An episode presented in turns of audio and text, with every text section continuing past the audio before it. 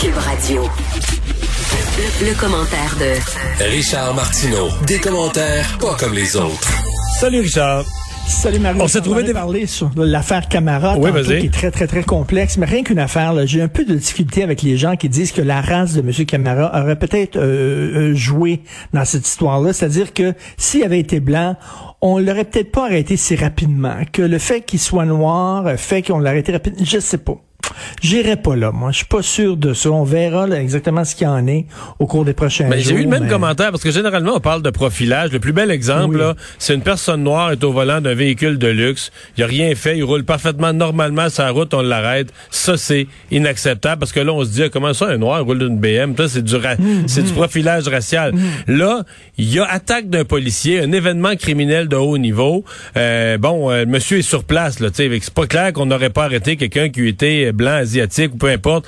C'est l'erreur, ce qu'il faut voir c'est l'erreur, c'est le fait que euh, faute malgré qu'il n'y avait pas de preuves, que le DPCP a pris ça, il y a des erreurs qui ont été commises.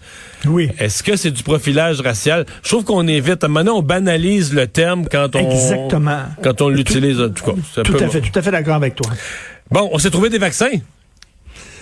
Non, non, écoute, je t'entendais ce matin. C'est ce matin, tu dis ça. On, on pensait qu'on mangeait du filet mignon. Finalement, on va à l'aide alimentaire. À la banque alimentaire. Oui, mais c'est ça.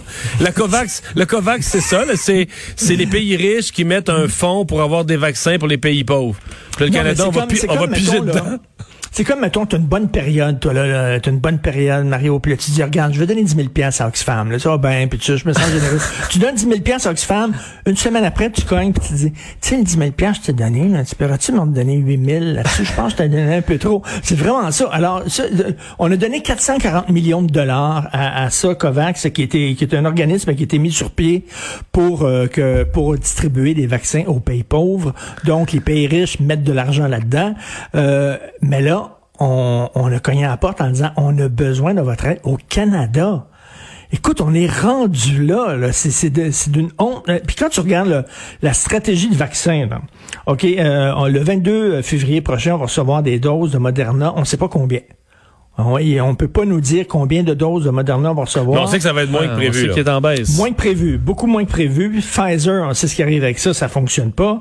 Euh, AstraZeneca, euh, on attend l'approbation de Santé Canada. Ça a été, euh, été approuvé ça par l'Union européenne, mais c'est pas approuvé, approuvé encore pour le Canada. Et là, on est rendu qu'on cogne à qu'on cogne chez le voisin, là, quasiment. Là. On, va, on, on- on va voir les pays pauvres, puis on, leur- on leur enlève le, le, le pudding qu'on leur a rajouté en disant j'ai faim moi aussi. Mais ça s'en dit long, là. Vraiment, là. Ça en dit long en maudit, c'est Comment, ça en dit long là. sur comment on est mal pris, là?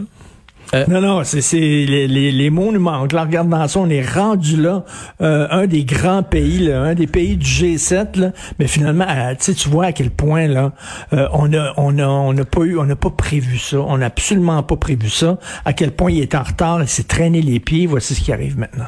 Richard, parlant de voici ce qui arrive maintenant, euh, les républicains, euh, c'est tout un casse-tête ce qu'ils ont à gérer en ce moment parce qu'on a laissé rentrer à pleine porte des complotistes euh, et autres coucous, mais là, on est pris avec eux autres. là.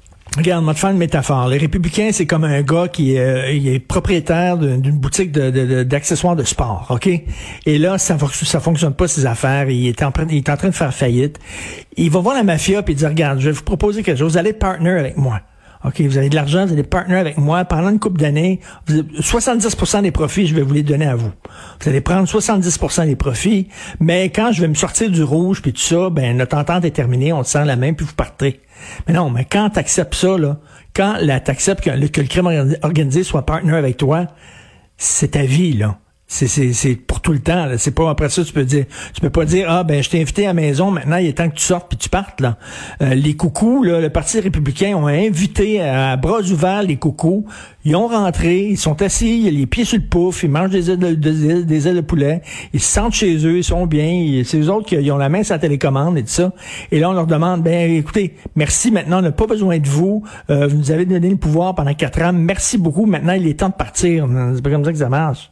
C'est pas le même que ça marche. Là. Ils les ont invités. Quand tu invites le diable à la maison, là, ben, tu sais, Ouais. Ma part manette a aussi le droit de, de, de des expulser cul par-dessus tête en, assumant les Ben, en conséquences. fait, on peut-tu dire que là, ils ont une chance, là, avec la défaite de Trump, euh, la honte autour de, de, de- du Capitole, de l'agression au ils sont Capitole. hésitants. Hein? Ils sont hésitants. non, mais je veux les gens, dire, si- oui, mon- oui. mon point, c'est que s'ils ne le font pas là, là, ils ont tellement une opportunité, des circonstances pour le faire. S'ils font pas cette purge-là à ce moment-ci, c'est un cancer qui va continuer. Coupent vont- pas le tumeur, l'affaire- c'est un cancer qui c'est va Là. Est-ce que cette purge-là va leur coûter une prochaine victoire? C'est-à-dire que peut-être qu'ils ont eu goût à la victoire. là. Ils ont, ils ont eu le pouvoir pendant quatre ans.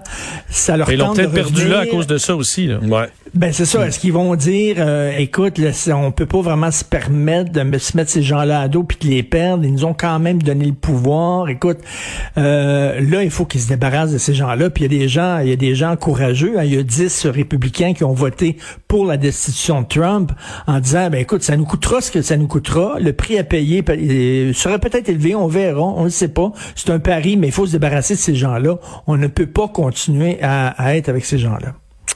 Richard, merci beaucoup. Merci Salut, à demain. Bye bye.